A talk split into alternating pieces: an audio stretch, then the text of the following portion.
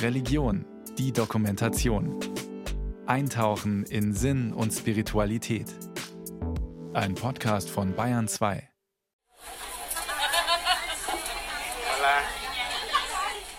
Ortstermin beim Volk der Zapotheken am südmexikanischen Isthmus von Tehuantepec. In Lateinamerika herrscht eigentlich unangefochten der Machismo. Die Männer demonstrieren ihre Macht, selbsternannte kleine Götter, fast überall. In der Stadt Juchitán im Bundesstaat Oaxaca ist das anders. Hier nennen sich die Frauen Teckers und der Begriff der Hausfrau ist ihnen fremd. Sie sind berühmt als Stickerinnen, Künstlerinnen des Goldschmucks, besonders aber als Händlerinnen. Hier liefern die Männer bei den Frauen ab, was sie erwirtschaften. Nicht unter Zwang, sondern weil sie wissen, dass die Teckers besser handeln, feilschen und besser feiern können. Denn sie richten nicht weniger als 628 große Feste pro Jahr in Juchitán aus, der mexikanischen Stadt der Frauen, erzählt die Marktfrau Patricia López Hernández im WDR Weltspiegel. Wir sind es, die von klein auf arbeiten. Wir gehen zum Markt, kaufen, verkaufen. Aber wir vergessen auch das Vergnügen nicht. Wir tanzen gerne. Und für was taugen die Männer? Manchmal braucht man sie eben. Es ist nicht schlecht, immer einen im Haus zu haben. Ortswechsel.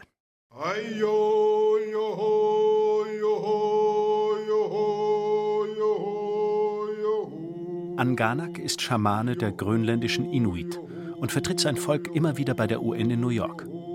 Aber bevor der machtvolle Heiler die Stimme erhebt, setzt er sich mit den Großmüttern zusammen, die das Leben der Inuit als Älteste gestalten. Die Welt der Eskimos ist eine matriarchale Gesellschaft, wo die Großmütter entscheiden. Warum das so ist? Weil die Frauen uns gebären, die Kinder großziehen und die Gesellschaft zur Reife bringen. Sie sind die wichtigsten im Volk.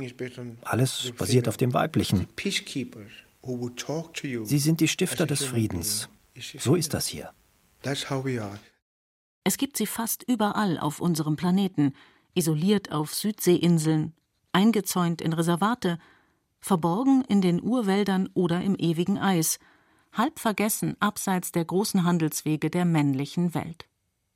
Seien es die Trobrianda im Pazifik, die Irokesen in Nordamerika, die Toda in Indien, die Mosuo in China, die Timbira in Brasilien, die Minangkabau auf Sumatra, die Sunbush-Leute in Namibia, die Teckers im mexikanischen Juchitán. Alles matriarchale Kulturen. Vereinzelte Reste einer globalen matriarchalen Welt lange vor dem Christentum, nehmen Forscherinnen an. Matriarchat. Das Wort lässt immer noch Männer erzittern und entzückt die Frauen. Die einen halten es für die Hölle einer niederträchtigen Herrschaft der Frauen über die Männer, für andere ist es das Paradies einer egalitären, friedlichen Gesellschaft, weise von Frauenhand geführt. Wörtlich heißt das Wort Matriarchat etwas ganz Schlichtes, sagt Veronika Benhold-Thompson, Professorin für Sozialökonomie an der Universität Wien. Arche ist ja griechisch und heißt am Anfang, Ursprung. Ne? Im alten Griechenland bedeutete es ja sozusagen Ursprungs, Urstoff. Wahrscheinlich, also das Wort für sich sagt das. Ne? Am Anfang die Mutter. Die Mutter ist der Ursprung. Dahinter steht die kollektive Urerfahrung, wir sind alle von einer Mutter geboren. Die männliche Welt aber hat Matriarchate als Herrschaft der Frauen übersetzt. Spielt uns schon die Sprache, gekennzeichnet von vielen tausend Jahren patriarchaler Dominanz, hier einen Streich? Bedeutet Frauschaft Herrschaft? Nein, sagt Heide Göttner Abendroth, die 80-jährige Begründerin der deutschen Matriarchatsforschung. Das Interessante an matriarchalen Gesellschaften ist, im Gegensatz zur landläufigen Meinung, dass sie keine Umkehrung des Patriarchats sind. Das heißt, es ist jetzt nicht der Ersatz der Männerherrschaft durch Frauenherrschaft, sondern das Faszinierende daran ist, dass sie Gesellschaften sind, die völlig ohne Herrschaft auskommen. Sie beruhen auf sehr interessanten sozialen Spielregeln, die uns zu denken geben können.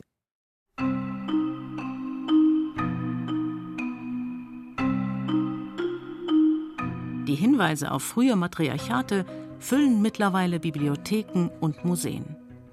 Da spricht man mal von matrilinearen, matrifokalen, matrizentrischen, gylanischen Kulturen. Seien es die Pionierarbeiten des 19. Jahrhunderts von Historikern wie Bachhofen, Ethnologen wie Morgan oder Mythologen des 20. Jahrhunderts wie Ranke Graves. Seien es auch die zahllosen Funde weiblicher Göttinnenfiguren aus der Vorzeit, von denen die kurvenreiche Venus von Willendorf aus der Wachau zu den berühmtesten gehört. Der Beginn der Wahrnehmung von Mensch und Natur war weiblich, vermutet auch der englische Biologe und Kulturforscher Rupert Sheldrake. Die Vorstellung der Natur als etwas Weibliches findet sich in allen europäischen Sprachen. Schon das lateinische Wort natura bedeutet nicht weniger als Geburt. Im Deutschen ist es die Natur. Wir sprechen von Mother Nature. Es zieht sich durch die Geschichte Europas, die Erde weiblich zu sehen und den Himmel männlich. Das ist der darunterliegende Archetyp. Diese andere weibliche Geschichte begannen gegen viele Widerstände Mitte des letzten Jahrhunderts Frauen zu erforschen.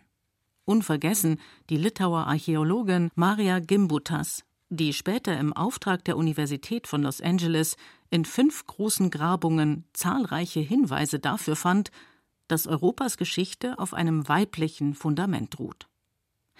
Die Naturforscherin und Autorin Susanne Fischer-Rizzi drückt es so aus. Sie hat dort in einem Zeithorizont gearbeitet, der liegt zwischen 7000 und 2500 vor Christus, also lange Zeit her.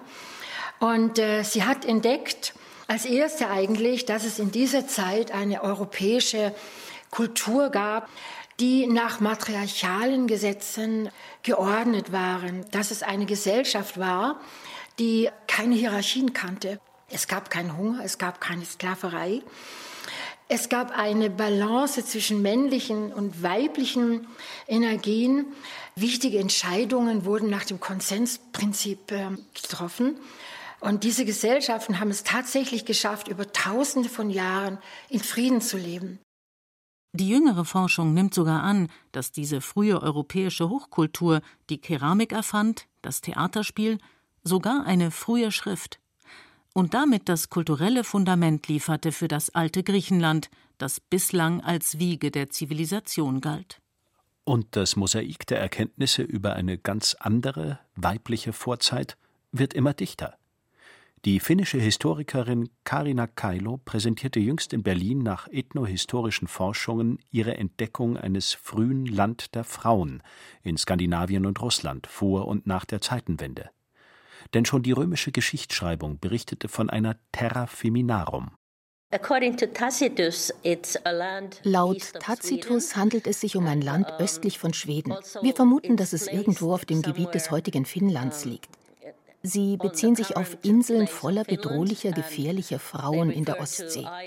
Im Buch Germania aus dem Jahr 98 nach Christus schrieb er über die Länder des Nordens. Und er zeigt mit Entsetzen, dass diese Menschen so degeneriert waren, dass sie Frauen als Herrscherinnen hatten. Es gibt immer mehr Beweise dafür, dass es dieses Land der Frauen tatsächlich gab. Ich denke, Skandinavien, Finnland und Gebiete weiter im Osten hatten alle die gleichen Göttinnen und das gleiche System. Uh, Für eine wachsende Schar von Forscherinnen und Forschern ist es weitgehend unstrittig, dass der männlich dominierten Welt eine andere Kulturform vorausging, über Jahrtausende.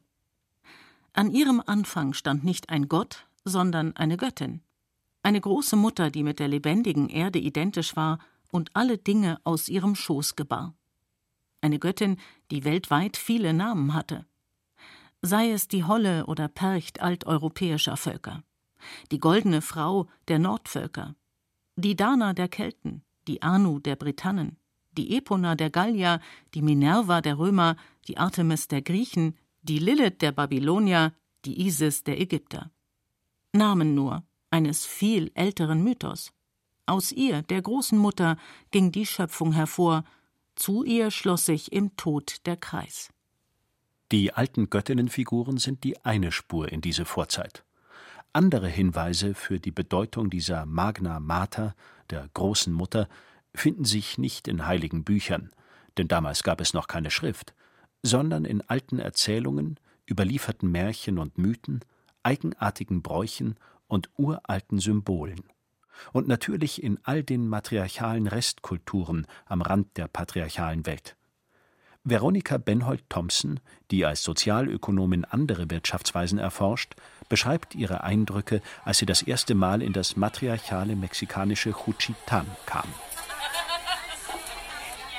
Die Frauen äh, beherrschten das Straßenbild. Die gingen eigentlich immer in Gruppen, bunt gekleidet, laut lachend meistens, untergehakt, sehr zärtlich zueinander. Wir kamen irgendwie zum ersten Mal in die Stadt am Vormittag und wir sahen nur Frauen in dieser Weise. Die Stadt war eigentlich die Stadt der Frauen. Und das Bewegen der Ökonomie war, äh, das war Frauensache und im Fokus das mütterliche Prinzip, das mütterliche Versorgen. Ist doch der Kern des Mütterlichen das Prinzip der Fürsorge, kein unterwürfiges Dienen, sondern ein sorgendes Gestalten für die Kinder, die kommenden Generationen, die Gemeinschaft, die Schöpfung. Da geht es weniger um Akkumulation von Reichtum, Geld und Gütern, als vielmehr um den Ausgleich, die Gerechtigkeit, die Beziehungskultur, das Feiern, das gute Leben. Zeitgenössische Matriarchatsforschung erkennt in den frühen Urformen und solchen weltweit verstreuten Restkulturen gemeinsame Muster, die ganz andere Lösungen für die sozialen, kulturellen, ökologischen und ökonomischen Herausforderungen der Gegenwart bereitstellen könnten. Die österreichische Soziologin Simone Wöhrer sieht im Mütterlichen die Wurzel eines uralten Paradigmas der Gabe, das dem Homo economicus den Homo donans entgegenstellt, den schenkenden Menschen. Mütterlichkeit darf man jetzt wirklich nicht nur mit dem Geschlecht Frau klassisch in Verbindung bringen, sondern wirklich Mütterlichkeit im Sinne eines sich kümmern um. Und ich komme zum Schluss, dass wir Homo donans nicht werden müssen, sondern wir sind es. Wir sind es von Anbeginn unseres Lebens an. Und so lernen wir, dass wir Gaben empfangen dürfen. Äh, wir lernen auch Bedürfnisse unsererseits dann auch der anderen zu erkennen und diese zu stillen und Gaben eben zu schenken. Wir sind schenkende Wesen von Geburt an. Aber im Grunde sind Matriarchate genau das. Es sind Zivilisationen der Gabe. Und das Prinzip der Gabe zieht sich durch alle Grundverhältnisse hindurch. Und das zum Wohle des Einzelnen und zum Wohle der Gesellschaft als Ganze. Was sich aus diesem mütterlichen Fürsorgeprinzip in matriarchalen Gesellschaften entwickelt hat, ist demnach eine Ökonomie, die nicht auf mehr oder weniger Reichtum basiert, sondern auf gerechter Verteilung. Das hat man die Ökonomie der Feste genannt. Heide Göttner Abendroth spricht etwas trockener von Ausgleichsökonomie weil dort die Güter nicht gehortet werden, sondern im Clan, in der Siedlungsgemeinschaft und auch auf regionaler Ebene ständig verteilt werden. Sie sind in einem Kreislauf des, des Verschenkens und Weitergebens, damit alle im Wohlstand leben können und niemand akkumuliert. Deswegen haben diese Gesellschaften keine Reichen und keine Armen. Mit dieser Schenkeökonomie schaffen sie immer wieder den Ausgleich und nivellieren damit die ökonomische Ebene immer auf ein gleiches Maß. Wer die sozialen Spielregeln solcher Kulturen begreifen will, muss sich von Vertrautem verabschieden. Das Leben ist in Clans organisiert, in denen alle wohnen, die in mütterlicher Linie miteinander verwandt sind. Kleinfamilien gibt es nicht, auch keine finanzielle Abhängigkeit der Frau vom Mann. Mütter und Töchter, Brüder und Schwestern sind sich die Nächsten und sorgen gemeinsam für den Clan. Matriarchale Kulturen bauen offenbar nicht auf Macht und Herrschaft, sondern auf Balance und friedlichen Ausgleich, was die Forschung dann als Konsensgesellschaften bezeichnet. Statt der heute vertrauten Hierarchien gibt es in solchen Kulturen flache, horizontale, basisdemokratische und egalitäre Strukturen. So gab es auch in der Spiritualität keine absoluten monotheistischen Herrscher oder Herrscherinnen, Gott oder Göttin, nach deren Modell wie im Himmel so auf Erden dann eine hierarchische Welt geformt wurde. In den matriarchalen Kulturen lautet die Regel eher wie auf Erden so im Himmel. Die Ackerbaukulturen erlebten den Kreislauf von Aussaat, Wachstum und Verfall. Der zyklische Ablauf der Vegetation wurde zum Modell für das Leben und den Glauben. Kein Wunder, dass auch am Anfang der Religiosität die Magna Mater als Mutter Erde stand, die ihre Gaben verschenkt und natürliche Fürsorge praktiziert, sagt Heide Göttner Abendrot. Die Urvorstellung von der Göttin im Matriarchat ist die Universalität der Göttin als Universum, als die kosmische Göttin. Und die andere Urgöttin ist die mütterliche Erde, Mutter Erde, ein Begriff, den wir heute noch haben. Die Erde, die alles Leben, das sie trägt, äh, gebiert und ernährt. Und dann betrachten sich die Menschen als ein Teil dieser Göttin. Was ja heute eine Erkenntnis ist, die langsam wieder aufkommt, dass wir nicht äh, was anderes sind als die kosmische Natur und auch die irdische Natur, sondern wir sind ein Teil dieses wunderbaren Gebildes, was wir Erde nennen. Und das ist die Auffassung matriarchaler Menschen gewesen. Das ist eine gänzlich andere Religiosität, als wir sie kennen. Denn wenn die Natur in allen ihren Ausdrucksformen selbst Göttin ist, dann ist alles heilig und jede Handlung ein Ritus. Dann ist jeder Mensch, jedes Tier und jeder Grashalm Ausdruck der großen Göttin. Kulturen mit einem solchen Glauben können die Welt deshalb nicht wie ein großes Warenhaus plündern.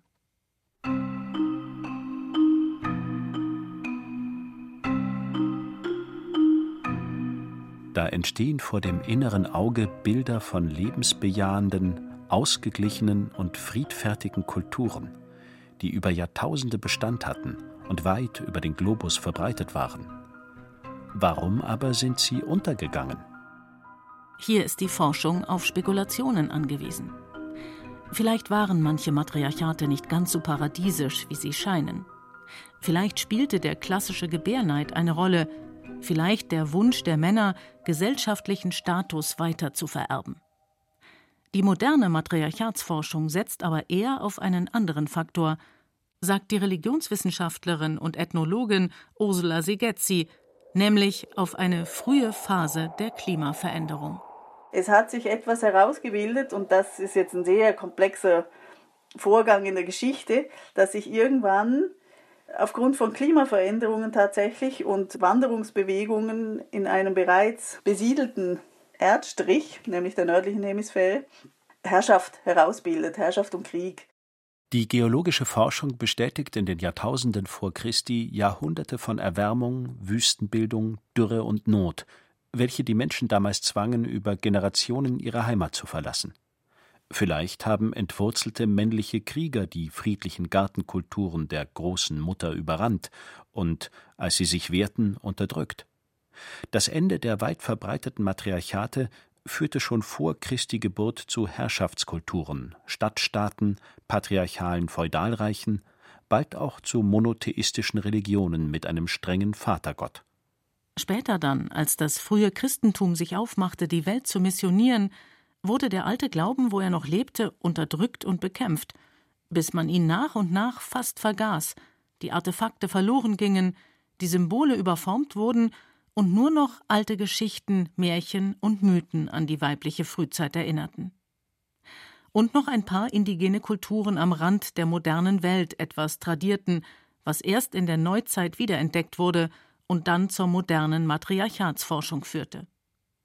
Ein halbes Jahrhundert lang kämpfte sie gegen das Vergessen der alten Kulturen, blieb aber weitgehend unbeachtet und wurde fast nur in feministischen Kreisen diskutiert. Nun im dritten Jahrzehnt des 21. Jahrhunderts wird die Matriarchatsforschung weit über den Anspruch der Emanzipation hinaus politisch.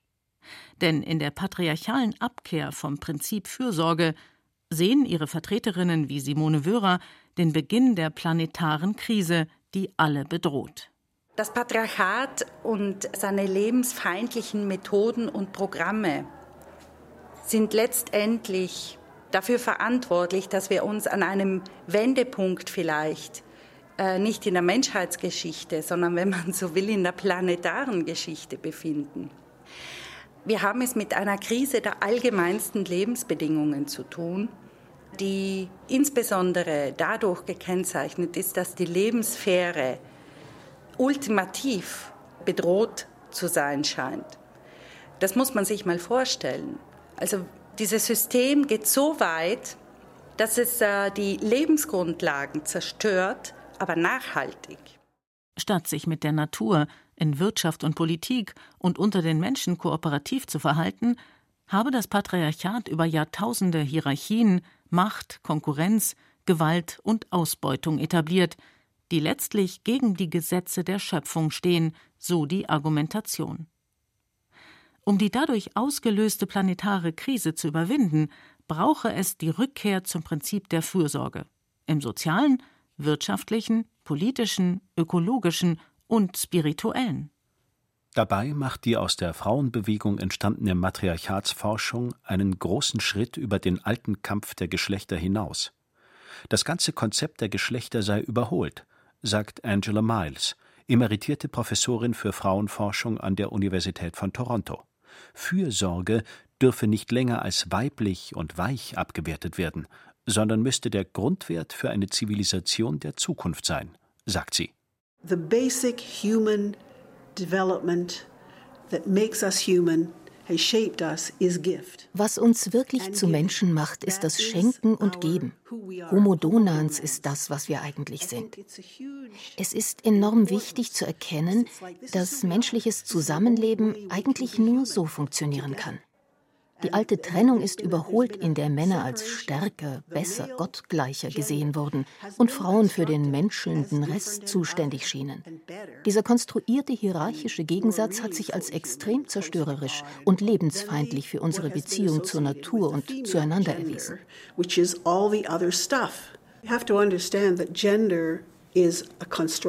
Deshalb müssen wir uns heute von der Idee der Geschlechter als überholtes Konstrukt verabschieden. Mann und Frau sind keine Gegensätze. Reproduktion, Fürsorge, Kooperation, Teilen. Diese Werte wurden Frauen nur zugeordnet. Sie wurden marginalisiert und unsichtbar gemacht. Jetzt aber geht es um Werte, die dem Überleben von Mensch und Schöpfung dienen müssen. Da geht es um Männer und Frauen. Und ich glaube, immer mehr Menschen begreifen, dass der patriarchale Pfad dem Überleben nicht länger dient. Nach Jahrzehnten des Forschens im ideologischen Widerstand gegen Männerherrschaft wollen die Matriarchatsforscherinnen als Vertreterinnen einer neuen Frauenbewegung nun der Männerwelt die Hand reichen, um Lösungen aufzuzeigen und Heilung zu ermöglichen. Denn das alte Wissen um die Fürsorge ist, in Zeiten der Naturzerstörung, der Kriege, des Fundamentalismus, der Ungerechtigkeit und des Wertezerfalls, alles andere als überholt sagt die heute 80-jährige Pionierin der Matriarchatsforschung Heide Göttner Abendroth. Ohne Fürsorge wird es nicht gehen. Das heißt nicht ein Wiederbeleben der historischen Form des Matriarchats mit, mit Ackerbaukultur und matrilinearer Blutsverwandtschaft, das ist historisch vergangen. Aber in Form neuer Gemeinschaftsbildung über Wahlverwandtschaft mit matriarchalien Prinzipien oder in Form einer neuen Respektierung der Gaia, der Erde und der Biosphäre sind wir der Sache schon sehr viel näher.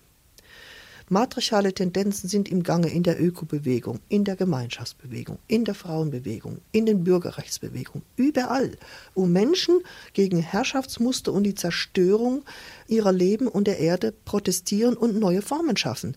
Da gibt es überall, würde ich sagen, quasi matriarchale Tendenzen. Da kehrt, wie auf einer neuen Bewusstseinsstufe, altes Wissen in neuem Gewand zurück. Da wird erkannt, dass es für manche gesellschaftliche Zukunftsmodelle, über die wir heute nachdenken, möglicherweise schon Jahrtausende alte Vorbilder gibt. Basisdemokratien, Konsensgesellschaften, Egalität, ökologische Ethik, Ausgleich der Geschlechter, nachhaltige Friedenskulturen. Und ob wir diese Wiederentdeckung matriarchal nennen, fürsorglich oder anders, ist irrelevant sagt die Wiener Sozioökonomin und Matriarchatsforscherin Veronika Benhold-Thompson. Ich sehe auch in dem Aufbegehren in Bezug auf jetzt zum Beispiel den Klimawandel ziemlich neue Diskurse, die da äh, viel breiter öffentlich auftauchen. Mutter Erde kommt stärker ins Bewusstsein. Und darin sehe ich eine, äh, eine Hoffnung. Dieses anders umgehen, anders Fürsorge tragen für meine Nächsten, anders Fürsorge tragen für die Erde, für die Lebewesen, für äh, die Luft, für die Bäume, für die Tiere. Das hat was mit mütterlichem Prinzip und dem Denken nach mütterlichen Prinzipien zu tun und Fühlen nach mütterlichen Prinzipien. Dass die Geschichte so aufbereitet und auch so durchleuchtet wird, dazu brauchen wir einfach einen anderen, anderen Blick, eine andere Brille. Und dafür ist gerade auch die Matriarchatsforschung sehr wichtig. Thank you.